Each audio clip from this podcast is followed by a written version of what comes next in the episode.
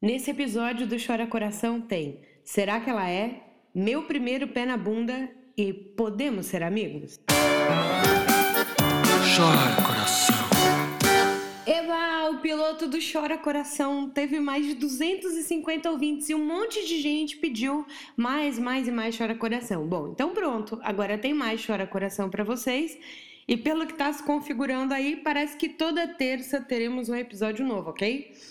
É, essa ainda é uma fase de testes, então tudo aqui pode mudar. A única coisa que não muda, certamente, é que todo mundo tem uma história do coração para contar. Ah, mandei bem no link, hein? Ó, ó, vem comigo. Eu sou a Gica Yabu e tô aqui para ouvir o que aflige o seu coração e te dar alguns conselhos. Mas antes de começar, vamos ouvir uma palavrinha do jurídico?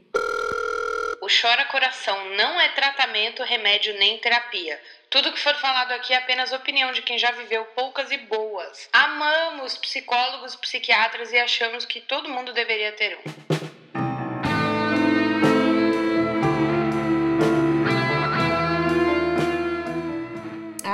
Gente, então, tive que acabar com esse negócio de usar música brega, porque meio que os amiguinhos disseram que pega mal usar música de outrem. Parece que tem umas gravadoras que ficam bravas com isso, eu corro risco de perder esse podcast. Já pensou que horror?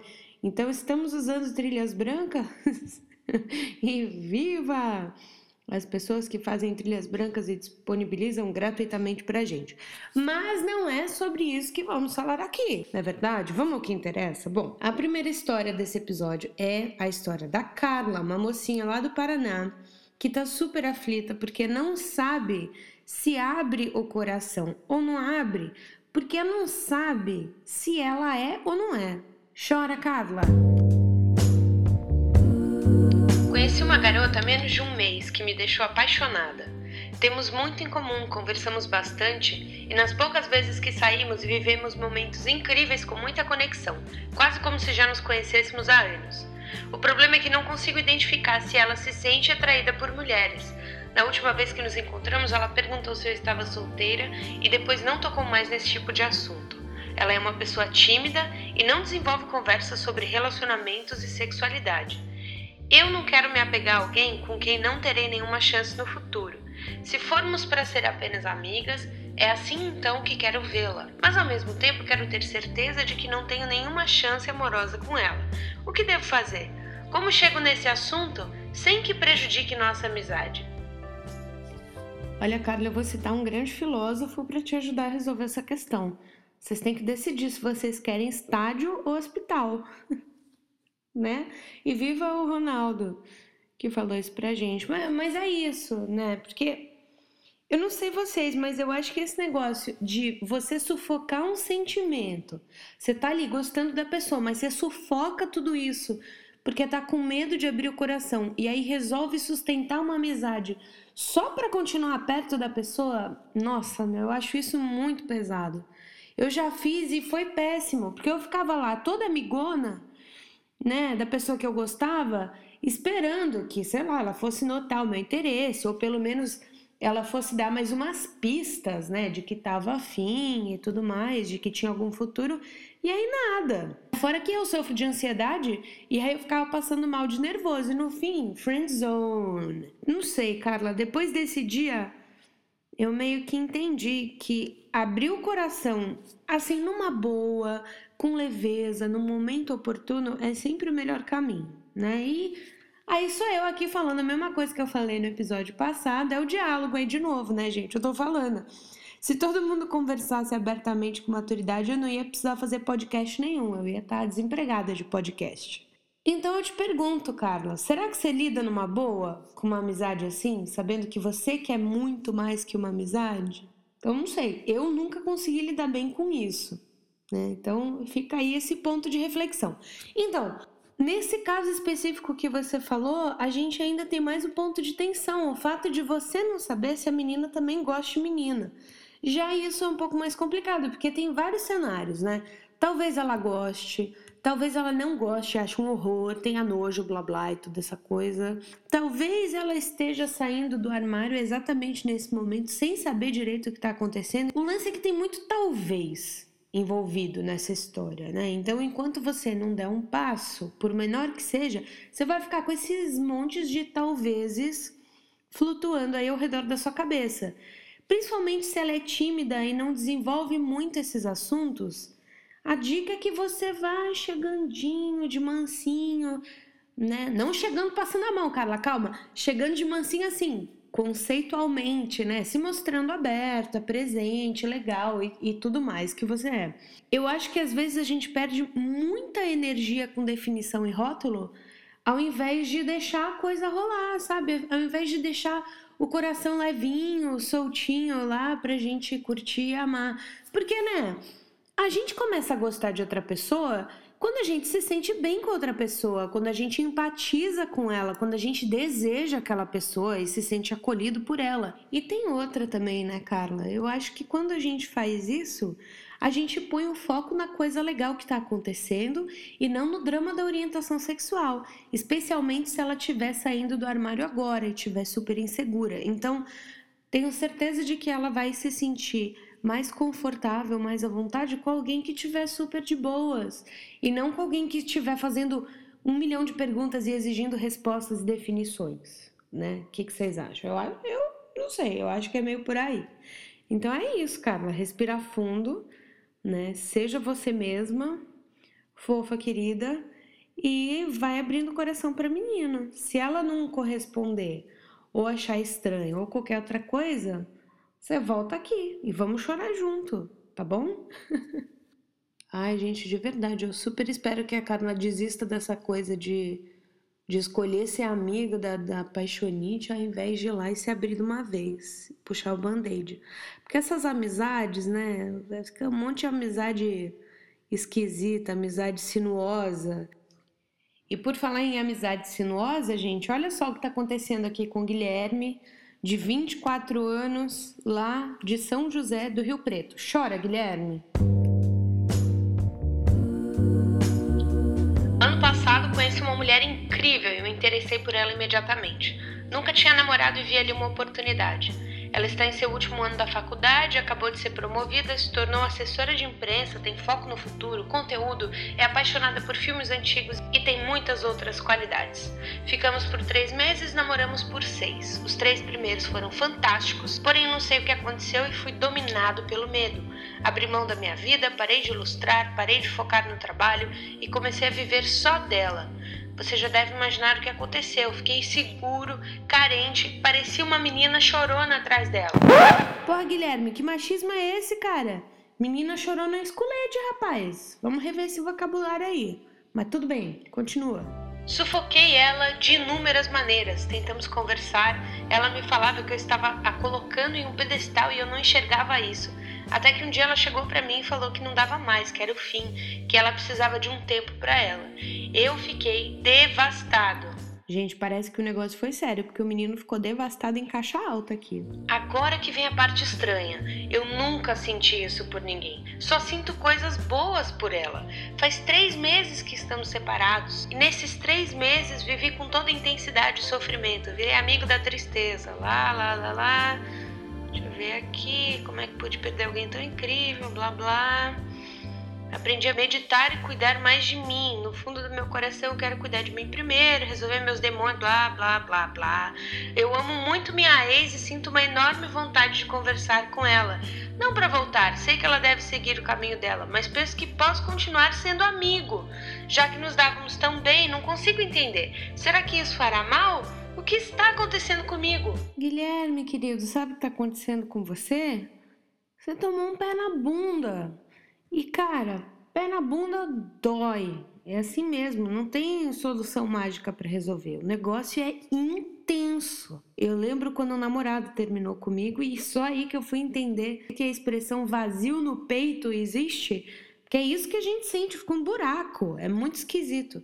Se bem que na época eu tinha 15 anos e não 24. Então, assim, não sei como é que deve ser tomar o primeiro pé na bunda aos 24. Quando você tem 15 anos, você é meio emo, hiperbólico e tal e tudo. Mas se você tá tendo seu primeiro relacionamento agora, depois de adulto, talvez tenha um, um chão aí que você não andou lá na adolescência e aí por isso as coisas estejam muito estranhas. Talvez por isso você não esteja entendendo o que, que o seu corpo está sentindo, né? O que que o que está acontecendo dentro da sua cabeça e do seu coração. Gica, o que está acontecendo comigo? O que está acontecendo com você é isso. É um horror se tomar um pé na bunda. É péssimo. Até porque você tenta ser racional, né? Até mesmo para se defender e fica nessas de agora eu vou resolver meus demônios internos, agora eu vou cuidar de mim mesmo, não sei o quê. Mas no fundo você tá todo magoado, cara. É mal, é horrível, né?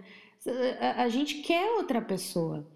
Para outra pessoa tá super resolvido, ela terminou, mas você acabou de ficar sabendo. E essas coisas levam um tempo para serem processadas, né? Acho que o fato de você saber que o namoro acabou por conta de uma atitude sua é ainda pior, né? Porque aí a gente fica naquela tortura consigo mesmo de, putz, eu não devia ter agido assim, putz, eu não devia ter agido assado, como eu fui idiota, enfim. Né? Bom, como esse foi seu primeiro namoro, Guilherme, já você percebeu aí, né, que tem bastante chão pela frente em termos de inteligência emocional. Então, se você for esperto, e eu acho que você é, já deve ter sacado que a coisa mais apavorante para uma pessoa que transborda autoconfiança e independência é justamente ter um parceiro medroso ou alguém mega imaturo.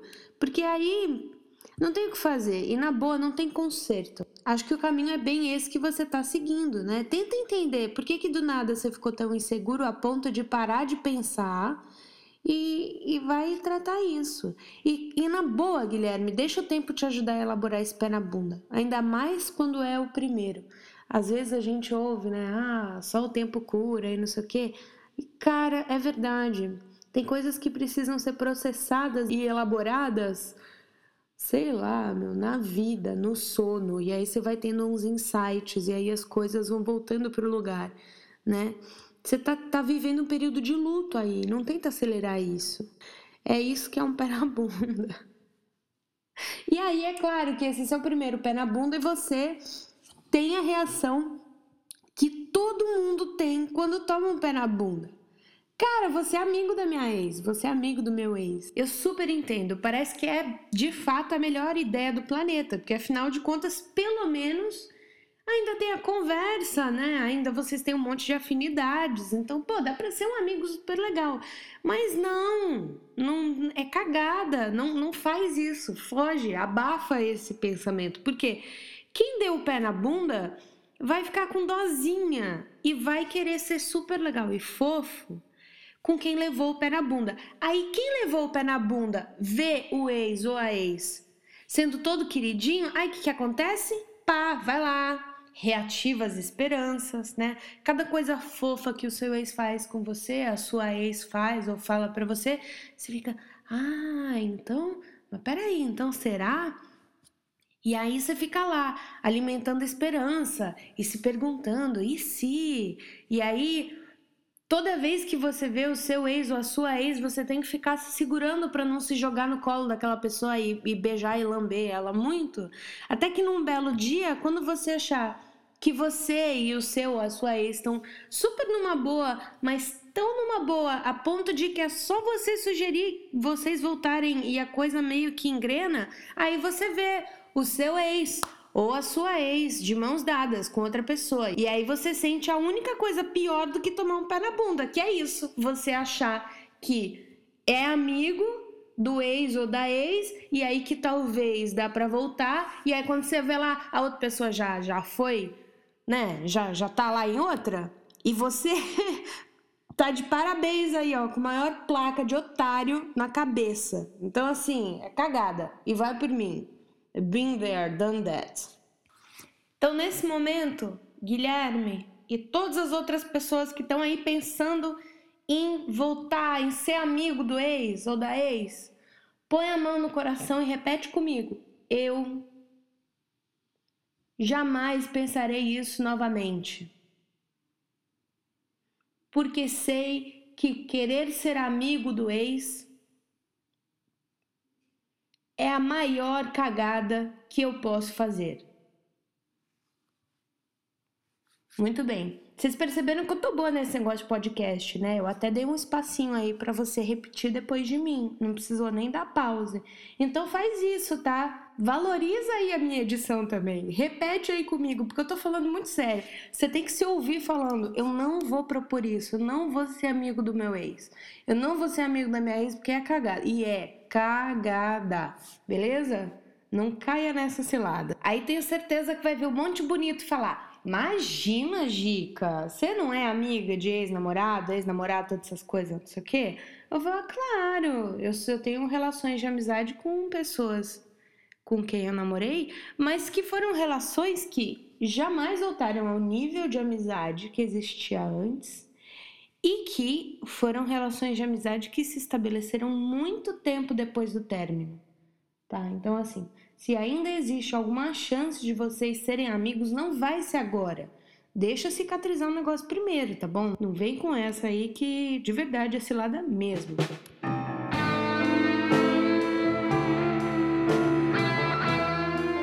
Esse Chora Coração já tá quase no finzinho, mas antes da gente mandar a música final para todo mundo suspirar, eu tenho três recadinhos, tá? Primeiro recado: no episódio 1, o piloto que a gente ouviu semana passada, eu usei só um efeitinho de telefoninho enquanto eu tava lendo as histórias de vocês. Nesse eu usei o telefoninho com a mesma trilha. Dun, dun, dun. Vocês entenderam, né? Que isso aí é para marcar a participação do ouvinte. Vocês estão achando bom isso? E a duração do podcast inteiro, vocês estão curtindo? Por favor, eu preciso do feedback de vocês. Deixem comentários lá no SoundCloud ou no Facebook e tal. Eu adoro ouvintes interativos, beleza? Segundo recado, muito obrigada para todo mundo que mandou história, música e mais uma porção de coisas. Eu prometo compartilhar as coisas mais legais e relevantes aqui com vocês, tá bom? Se você que está ouvindo agora quiser mandar um chororô ou uma música para alguém, pode enviar pelo formulário maravilhoso do Chora Coração. O link tá lá no Facebook e no SoundCloud, viu? Terceiro recado: Selma e Jonas, os protagonistas das duas histórias do episódio passado, mandaram recados! Ui! Eles tiveram conversas maduras e foram felizes. Aê! I could stay awake just to corações. Então eu vou deixando vocês por aqui com essa magnífica versão de I Don't Wanna Miss a Thing, que é do Aerosmith, mas aqui está sendo cantada pelos queridos do Pomplamoose. E também deixando um beijo pro meu amor, que é dono do meu coração e de mais um monte de outras coisas aqui, Fábio Abu, que está de aniversário hoje. Te amo, querido. Um beijo. E beijo para vocês também. Tchau!